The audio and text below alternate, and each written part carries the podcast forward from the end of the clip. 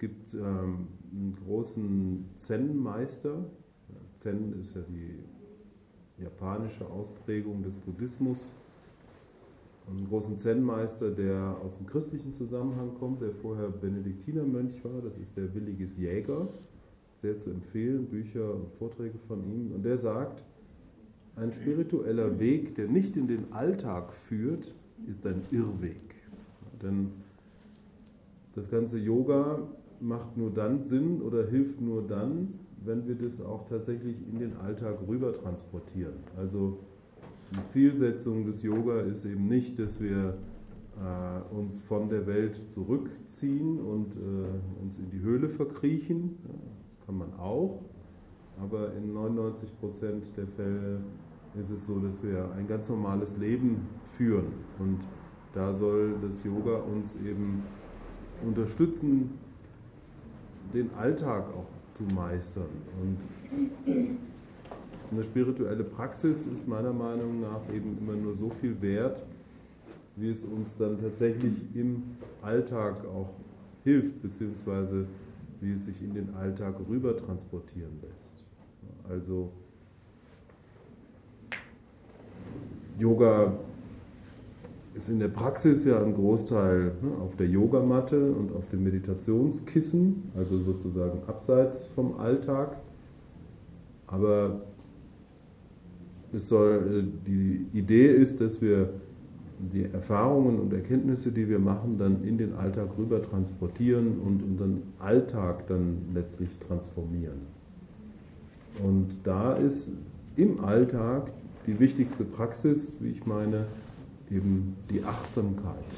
Also mit Achtsamkeit ist gemeint, dass, ja, dass man mit seinem Bewusstsein ganz bei dem ist, was jetzt gerade los ist. Also vielleicht zur Begriffsklärung. Ähm, normalerweise ist es ja so, dass wenn wir ja, nicht uns sammeln, dass unser Geist ständig irgendwo hin und her springt.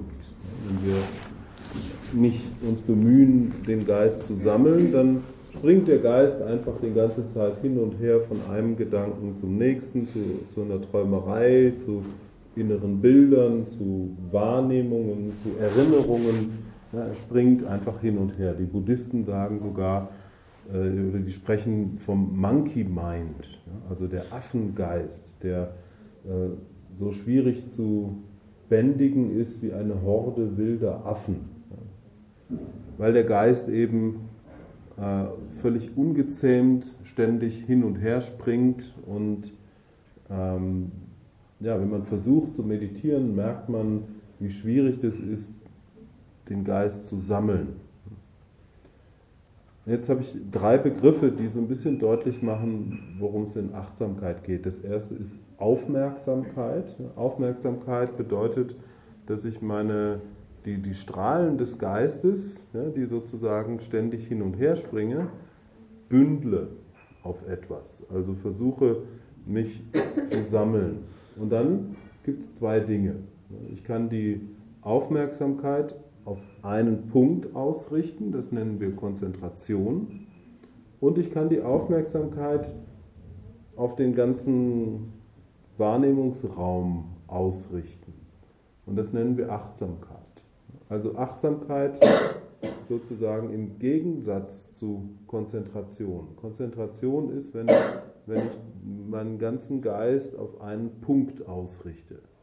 Und das ist zum Beispiel im Raja Yoga etwas, was wir sehr viel machen. Also ähm, es gibt ja die verschiedenen Ansätze im Yoga, verschiedene Disziplinen oder Ebenen der Yoga-Praxis.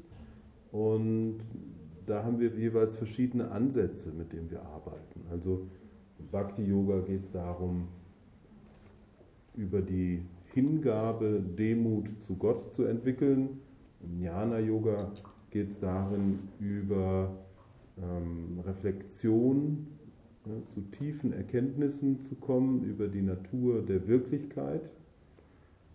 Im Karma-Yoga geht es darum, zu tun, was gerade zu tun ist, um damit in, in den Einklang mit der Welt, die uns umgibt, zu kommen. Im Hatha Yoga geht es darum, Körperbewusstsein und Gesundheit zu fördern.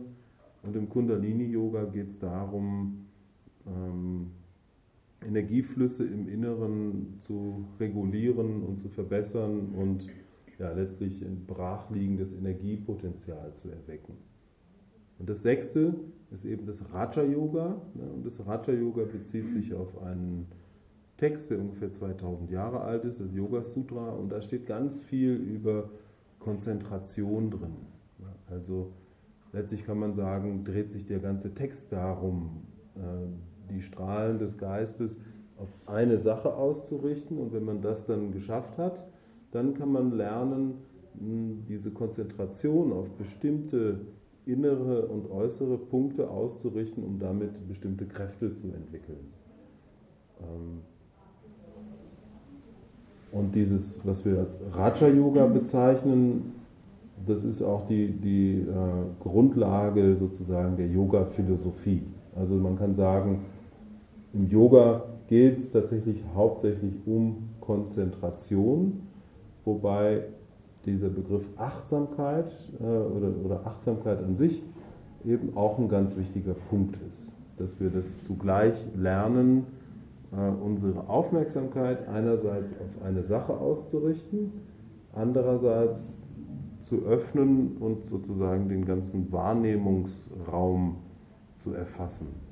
Also Achtsamkeit bedeutet, dass wir das ganze Spektrum an Wahrnehmungen aufnehmen, ohne uns auf etwas Spezielles auszurichten oder gar darin zu verlieren. Es gibt einen sehr schönen Begriff von einem buddhistischen Lehrer, äh, dessen Name, ja doch, das war Sogyal Rinpoche, der sagt, ähm, der spricht von Panoramabewusstsein. Das Ziel der Achtsamkeitspraxis ist, so einen Zustand von Panoramabewusstsein zu erreichen. Ich mag diesen Begriff sehr gerne, weil der impliziert, dass wir unser Bewusstsein eben so weit öffnen können, dass, ja, dass, dass es wie ein Panorama ist, dass ganz viele bunte Wahrnehmungen dort hinein und hinaus äh, fallen und, und wir immer das ganze Spektrum wahrnehmen. Das heißt, normalerweise, wenn wir nicht üben, unseren Geist zu öffnen, beziehungsweise Konzentration und Achtsamkeit zu schulen, ja, dann springen wir die ganze Zeit hin und her, ja, von einem zum nächsten und verlieren uns dabei in unserer inneren Welt. Wir können ja sagen, dass jeder Mensch ja, eine innere Welt und eine äußere Welt hat. Die äußere Welt teilen wir miteinander. Ja, über unsere Sinne können wir ganz klar sagen, die Wand ist gelb ja, und der Boden ist schön weich. Und in der inneren Welt, äh, da ist sozusagen jeder für sich und da äh, passiert ja auch jede Menge. Ne? Und da können wir uns den ganzen Tag mit beschäftigen, was da so los ist. Die meisten Menschen, glaube ich, verdrängen diese innere Welt. Die lassen dann beim Bügeln den Fernseher laufen und äh, bemühen sich ja nicht, äh, irgendwie in Stille zu geraten, weil dann werden sie konfrontiert mit ihrer inneren Welt, sondern die sind ständig bemüht, sich irgendwie abzulenken von dieser inneren Welt. Ist ja heutzutage, äh, wird es immer einfacher, wenn man sogar beim auf den Bus warten, äh, seinen Status checken kann und Nachrichten lesen kann und so weiter. Ja, man ist dadurch noch mehr ständig mit dem Geist im Außen und ist gar nicht in Verlegenheit, ähm, nach innen zu gehen oder über diese Stille dann äh, ja, zu erfahren, was eigentlich innen drin los ist. Und Yoga, Spiritualität, Meditation, Achtsamkeit, ja, dreht sich letztlich darum, mit der inneren Welt äh, den Frieden zu machen und, und da ähm, diese zu entdecken und damit ins Reine zu kommen und nicht ständig hin und her zu springen. Und wenn wir das lernen, ja, unseren Frieden zu machen mit unserer inneren Welt und, ähm, und uns nicht mehr automatisch ständig darin zu verlieren und stattdessen eben immer mehr mh, hm, bewusst bei dem sind, was gerade ist, dann, so glaube ich, äh, bekommen wir eben auch mehr Lebensqualität. Ich habe immer so ein schönes Beispiel, und zwar, wenn man, äh, das kennt ihr sicherlich alle, man geht spazieren, raus in die Natur, ja, und nach zehn Minuten gibt so einen Moment, wo man plötzlich merkt, dass die ganze Zeit die Vögel zwitschern. Und man hat es vorher gar nicht gehört. Kennt ihr das? Ja, das heißt, vorher war man so in Gedanken unterwegs, dass man gar nicht mit einem offenen Geist wahrgenommen hat, was eigentlich gerade um, um einen herum passiert. Da braucht es dann zehn Minuten Zeit in der Natur. Natur ist ja der beste Therapeut überhaupt. Ich glaube, wenn äh, jeder Mensch jeden Tag eine Stunde raus in die Natur gehen würde, äh, dann ja, wäre unser Gesundheitssystem ein ganz anderes und äh, die Menschen hätten viel weniger Probleme. Und nach, nach zehn Minuten, wenn dann ähm, ja, der Geist ein bisschen zur Ruhe gekommen ist, eben plötzlich macht der Geist auf und man merkt, was eigentlich um einen herum alles passiert. Die Vögel zwitschern, es duftet nach Honig, man spürt den Boden unter den Füßen. Ihr kennt solche Momente. Und äh, das ist der Moment, wenn die Achtsamkeit sozusagen eingeschaltet wird. Und vielleicht könnt ihr euch vorstellen, dass je mehr wir trainieren, unser Bewusstsein auszurichten auf den gegenwärtigen Moment, desto mehr können wir auch mh, hm, wahrnehmen im gegenwärtigen Moment. Und so wird jeder einzelne Moment dann ja, viel umfassender, viel, viel tiefer und bekommt viel mehr Fülle. Wir bekommen sozusagen das volle Spektrum an Wahrnehmungen immer mehr mit, je mehr wir trainieren, bewusst im Hier und Jetzt zu sein. Also es geht darum zu lernen, sich nicht mehr ständig zu verlieren im Geist. Das ist manchmal auch gut, seinen Träumereien zu folgen und es ist auch gut, über die Zukunft nachzudenken und über die Vergangenheit zu reflektieren, aber nicht den ganzen Tag. Und nicht unbewusst. Und nicht unbewusst, denn das äh, ist meistens so, dass wir uns so sehr verlieren in unseren Gedanken, äh, dass dabei eben sehr viel Potenzial und Energie einfach verpufft. Und je mehr wir eben bewusst bei dem sind, was gerade ist, desto voller wird jeder einzelne Moment. Und je wacher ich eben bei der Sache bin, bei dem, was ich gerade mache, desto mehr kann ich natürlich auch genießen und desto mehr äh, kann ich auch ja, das äh, im Leben aus dem Vollen schöpfen. Und wenn ich in, in Gedanken bin, ja, wenn ich mich verliere in meiner inneren Welt, dann bin ich meistens mit der Vergangenheit oder der Zukunft beschäftigt. Und wenn wir uns das mal genau überlegen, dann ist beides nicht wirklich. Die Vergangenheit ist vorbei, die wird von uns dann auch noch umgedichtet. Ja, wir äh, das hat man ja auch ganz klar wissenschaftlich festgestellt, dass jeder Mensch äh, sich seine eigene Vergangenheit schön redet und, ähm, ja, und im Laufe der Jahre sich ein ganz anderes Bild ergibt über die vergangenen Ereignisse. Das heißt, zum einen ist die Vergangenheit ja gar nicht mehr da, zum anderen ist das, was davon über ist in unserem Geist, äh, gefärbt oder gar verfälscht. Ja?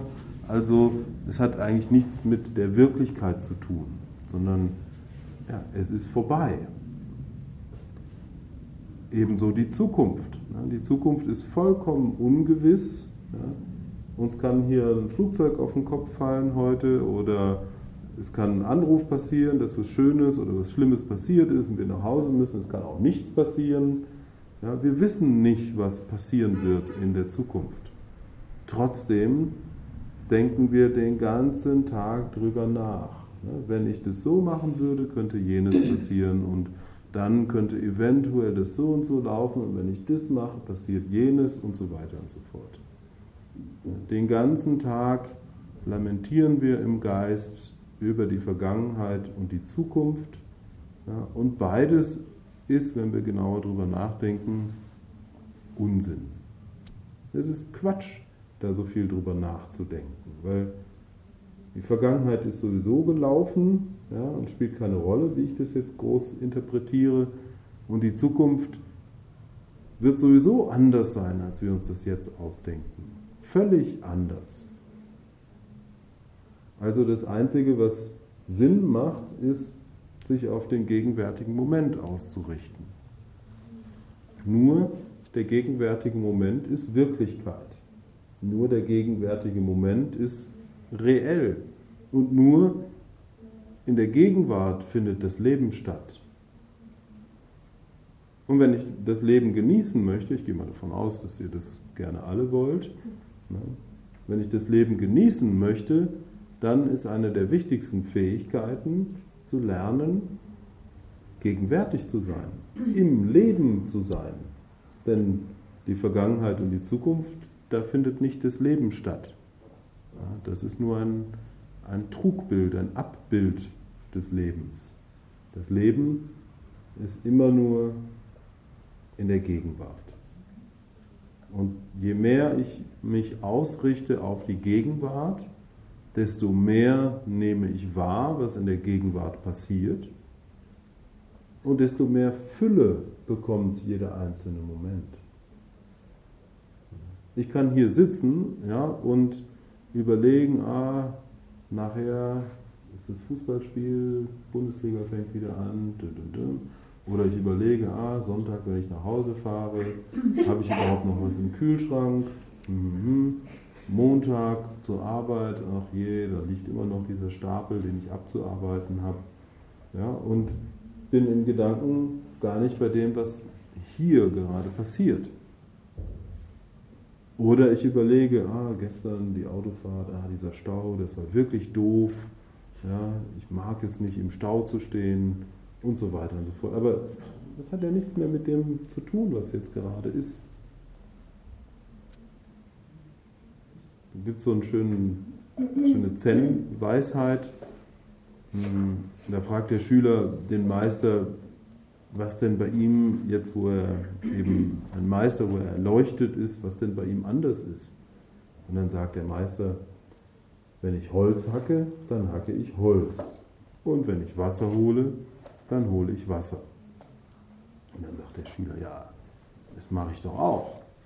Und dann sagt der Meister, nee, leider nicht. Wenn du Holz holst, dann überlegst du schon, wie das ist mit dem Wasser holen. Und wenn du Wasser holst, dann denkst du nochmal drüber nach, wie das war mit dem Holzhacken.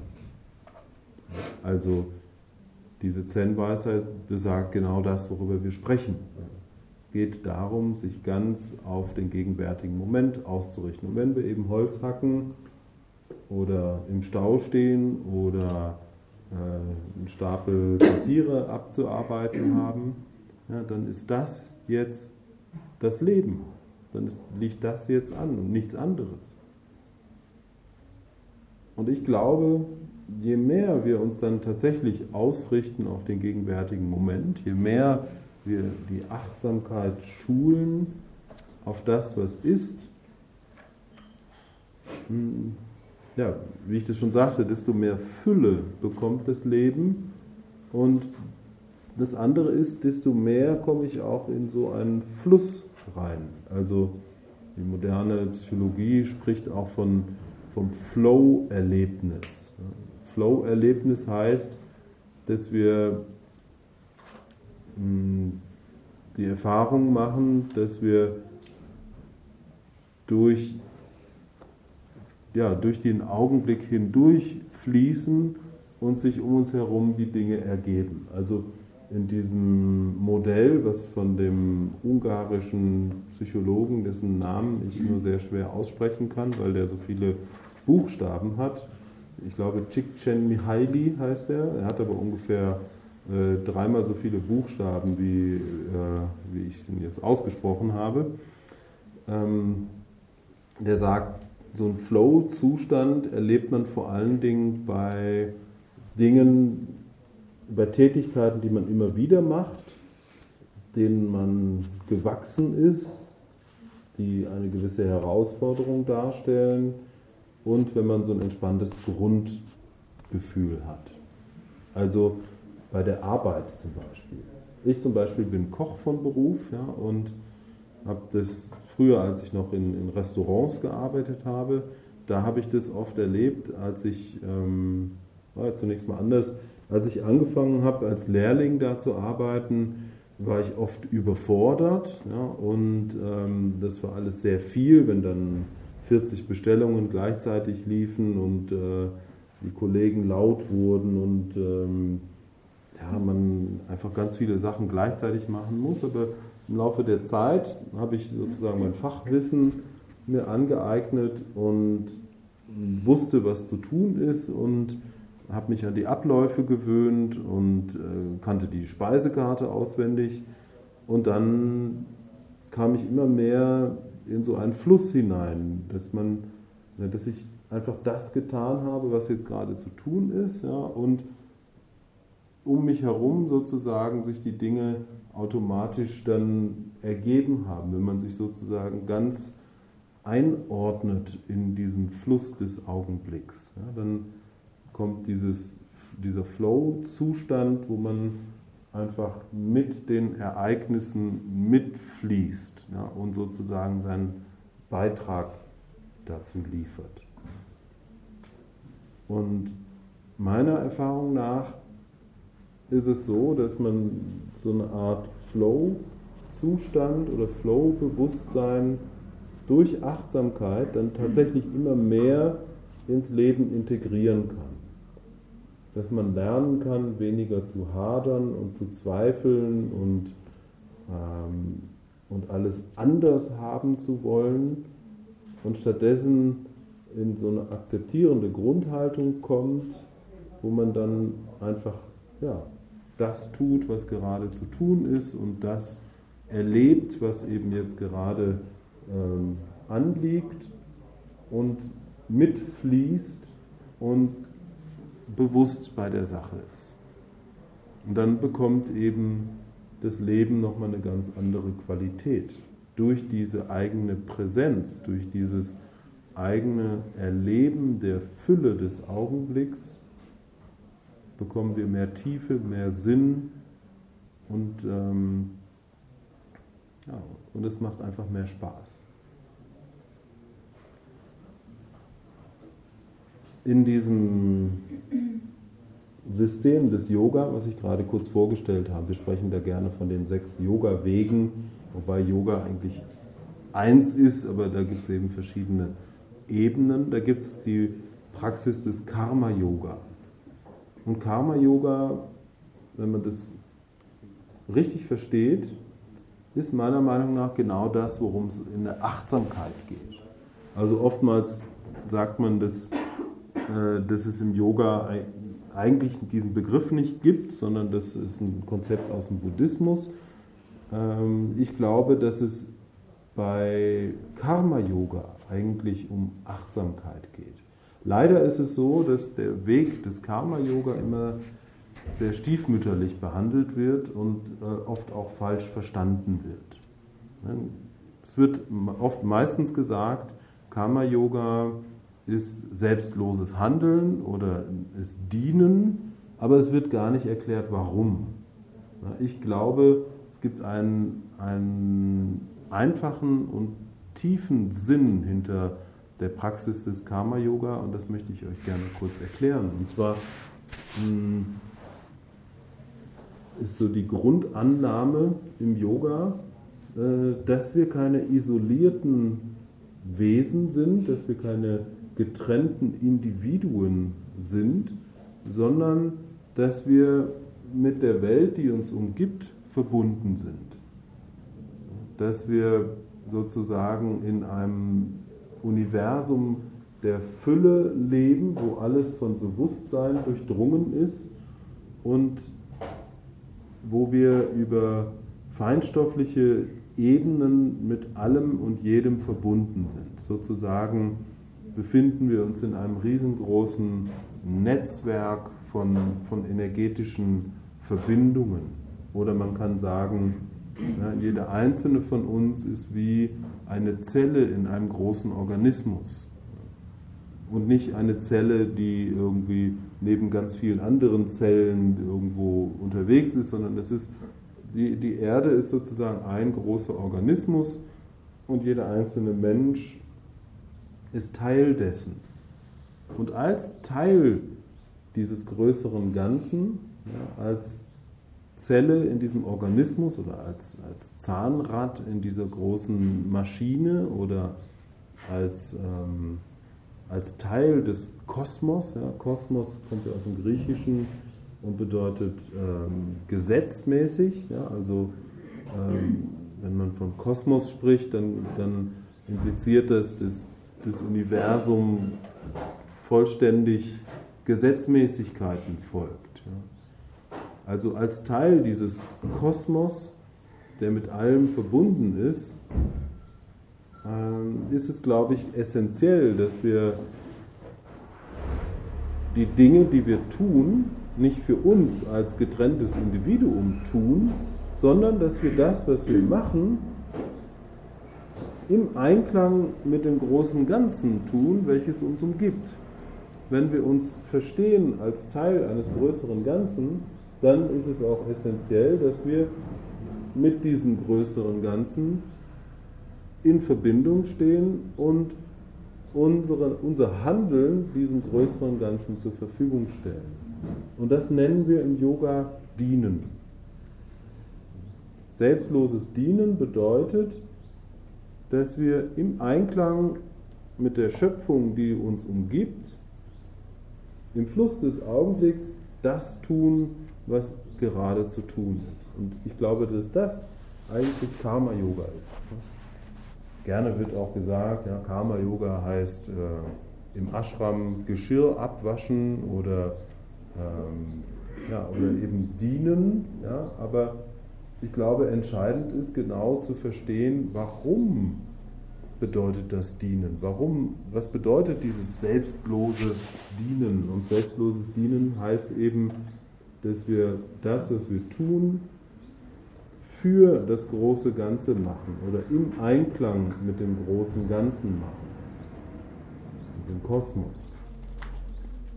Und dann ist es so, dass wenn wir immer mehr diese innere Einstellung kultivieren, dass wir das, was wir tun, für das große Ganze machen, dass wir dann tatsächlich mehr und mehr in Einklang kommen mit der Welt, die uns umgibt.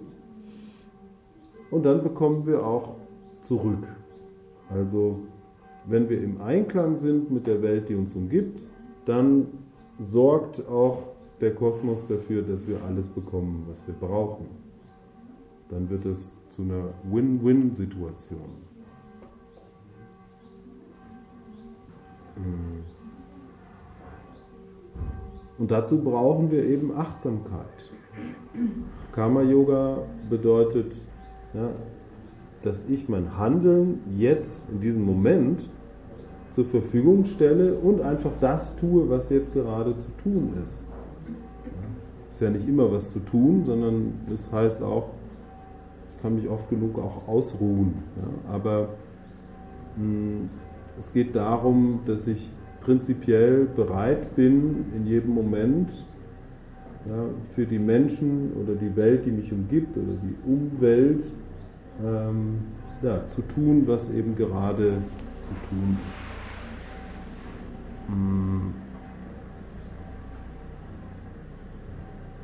Und diese innere, dieses innere Training, achtsam zu sein, hilft mir dann dabei, immer mehr ähm, bewusst auch wahrzunehmen, ja, was gerade anliegt ja, und zu tun, was zu tun ist. Also Achtsamkeit hängt sehr eng zusammen mit dem, was wir Karma-Yoga nennen.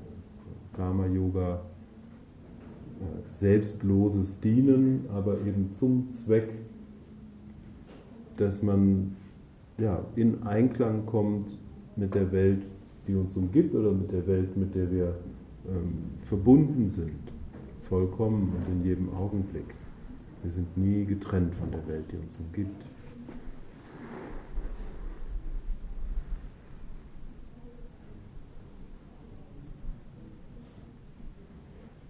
Das Seminar heißt Achtsam sein im Hier und Jetzt. Das heißt, wir wollen uns ein bisschen damit beschäftigen, was das bedeutet, im Hier und Jetzt zu sein. Das soll kein Dogma werden. Also äh, natürlich müssen wir auch mal äh, über unsere Zukunft nachdenken und äh, über unsere Vergangenheit reflektieren.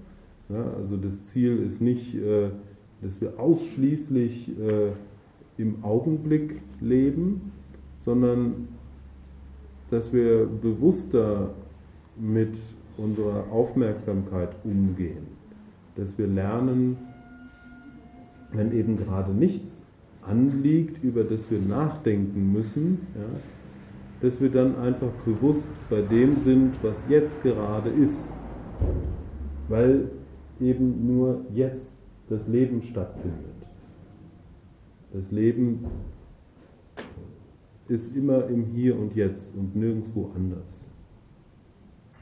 Natürlich ist es schön, auch mal ja, sich zu erinnern an die Dinge in der Vergangenheit und äh, auch Vorfreude zu haben an Dinge, die vielleicht kommen werden. Aber das Problem ist ja, dass wir, wenn wir unachtsam sind, uns den ganzen Tag in, in Spekulationen und, und Selbstvorwürfen und ja, irgendwelchen vollkommen unnötigen Gedanken verlieren. Die moderne Psychologie spricht ja sogar davon, dass 95% unserer Gedanken Wiederholungsschleifen sind.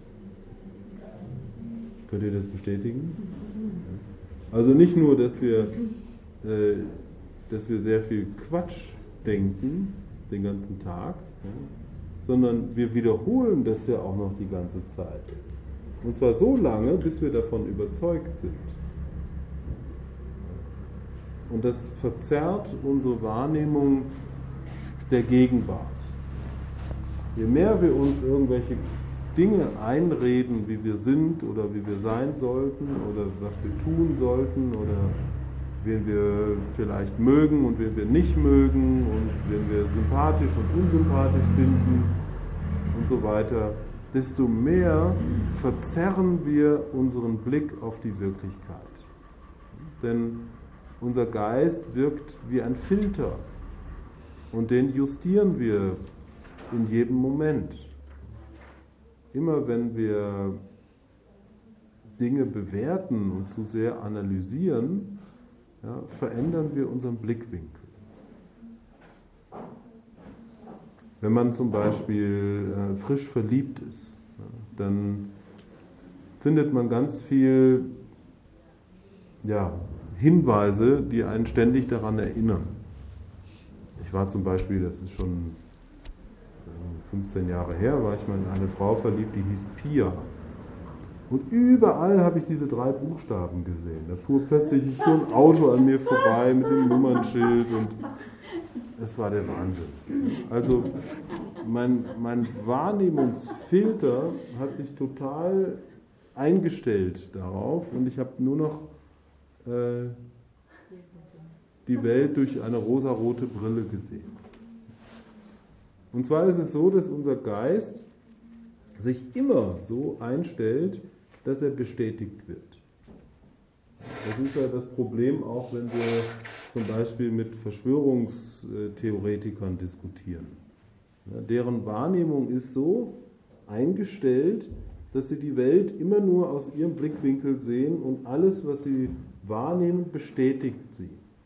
Das ist bei uns auch so. Wenn wir ein spirituelles Weltbild haben, ja, dann finden wir nur noch Hinweise, die uns das bestätigen. Ich war früher mal gänzlich unspirituell. Ja, und, äh, und alles, was ich erlebt habe, hat mich in meinem Weltbild bestätigt. Und jetzt ist es genau andersrum. Jetzt bin ich äh, spirituell und, ähm, und ich finde nur Bestätigung in den Wahrnehmungen, die ich habe. Weil mein Gehirn ja, die Dinge so filtert, dass ich immer Bestätigung kriege. Wenn ich eine Depression habe, dann finde ich nur Wahrnehmungen, die mich darin bestätigen, dass alles schlecht und alle doof und, und alles sinnlos ist. Grundsätzlich ist unser Gehirn darauf geeicht, na, uns selbst zu bestätigen. Das heißt, wir sollten üben, um tatsächlich die, die Wirklichkeit zu erfassen, ne, weniger zu bewerten und zu analysieren, weniger mh, hm, aus unserem individuellen Blickwinkel die Welt zu betrachten, sondern versuchen einfach nur wahrzunehmen, einfach nur ja, zu akzeptieren, was wir wahrnehmen ohne das zu analysieren und zu bewerten. Und je weniger wir eben analysieren und bewerten, desto offener und freier können wir wahrnehmen und desto weniger Filter haben wir zwischen uns und die Welt gelegt. Das ist wie, wie so verschiedene Filter, die wir zwischen die, ähm, die wir über unsere Wahrnehmung legen und dadurch halt den Blick völlig verzerren.